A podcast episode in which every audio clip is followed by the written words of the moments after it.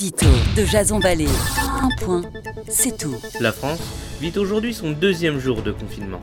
Si des images honteuses circulaient encore hier où l'on pouvait apercevoir des dizaines de Français dans les rues de la Goutte d'Or à Paris faire leurs courses comme si de rien n'était, à la crise sanitaire pourrait bien venir se rajouter la crise politique. Les déclarations de l'ex-ministre de la Santé Agnès Buzyn, candidate malheureuse à la mairie de Paris pour combien de temps encore, font bondir la classe politique. On aurait dû tout arrêter, livre-t-elle ainsi dans les colonnes du quotidien, vraisemblablement au courant du cataclysme qu'allait engendrer cette pandémie mondiale. Si elle affirme que le Premier ministre fut mis au courant le 30 janvier dernier et que cette information soit avérée, alors la responsabilité de l'exécutif dans la propagation de l'épidémie deviendrait un scandale d'État. Une conclusion qui serait sans appel. Le gouvernement privilégie les enjeux électoralistes aux enjeux de santé. Afin de disséminer toute suspicion, celui-ci préférera parler de consensus autour de la maladie et annoncer le report de la réforme des retraites.